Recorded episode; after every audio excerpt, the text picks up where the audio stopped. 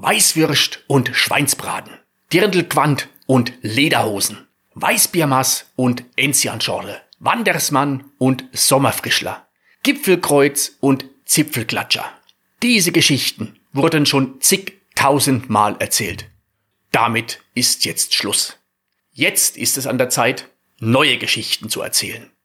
Die Geschichten, die noch nicht so oft oder noch nie erzählt wurden.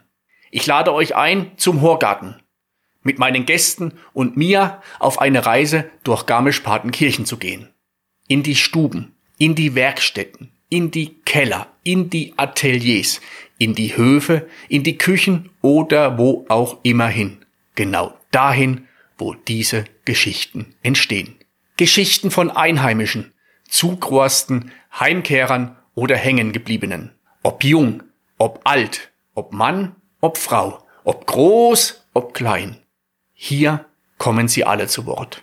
Freut euch auf spannende Geschichten.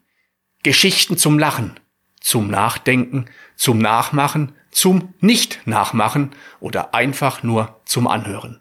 Ich freue mich auf euch und meine Gäste im Horgarten. Also, Ohren gespitzt, es rappelt in den Bergen.